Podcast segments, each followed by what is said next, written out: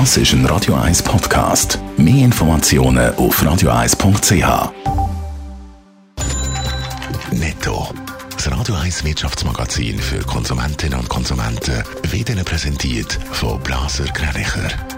Wir beraten und unterstützen Sie bei der Bewertung und dem Verkauf von Ihrer Liegenschaft blasergreinicher.ch. Die Meldung geht Adrian Sutter.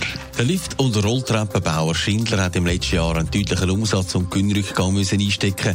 9% weniger Aufträge sind verzeichnet worden, das auch pandemiebedingt. Der Umsatz ist um knapp 6% auf 11 Milliarden zurückgegangen. Der Gewinn hat sich um 17% auf 770 Millionen Franken abgeschwächt. Die Raumfahrtsparte von der RUAG wird neu organisiert und darum werden 100 von 1300 Stellen gestrichen. Gemäss Mitteilung sagt der Schritt unumgänglich, um aufs veränderte Marktumfeld zu reagieren.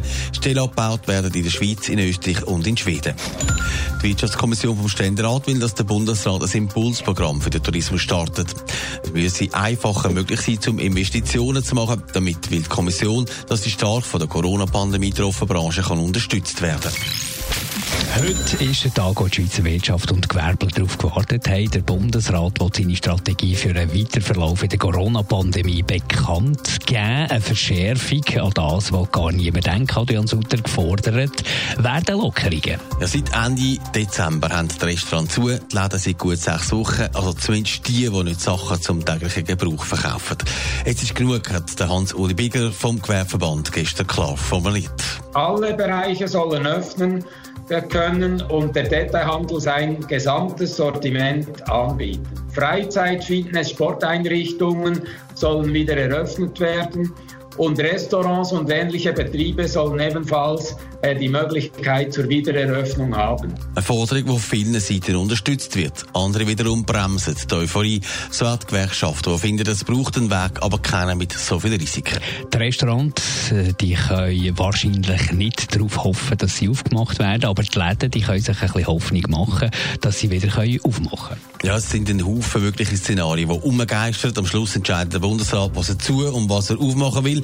Aber auch beim Swiss Retail Verband sagt Dagmar Jenny, es brauche Öffnungen, wenn nötig auch noch mit strengeren Schutzkonzepten. Schutzkonzepte führen dazu, dass es zu weniger oder gar keine Ansteckungen kommt. Und gerade im Detailhandel können wir das erhärten mit Untersuchungen, die wir gemacht haben, wenn auch Stichprobeartig, nämlich dass die Mitarbeiter nicht mehr Ansteckungen zu verzeichnen haben als der Durchschnitt der Bevölkerung und sogar tendenziell weniger. Die Experten vom Bund haben gestern aber auch klar gemacht, es liegt nicht nur an dem Schutzkonzept, weil es sagt überall Schutzkonzept. Wenn die 100% sicher wären, dann wäre die Pandemie ja durch. Also die Spannung steigt, wenn der Bundesrat von Medien tritt, ist im Moment noch nicht bekannt. Netto, das Radio 1 Wirtschaftsmagazin für Konsumentinnen und Konsumenten.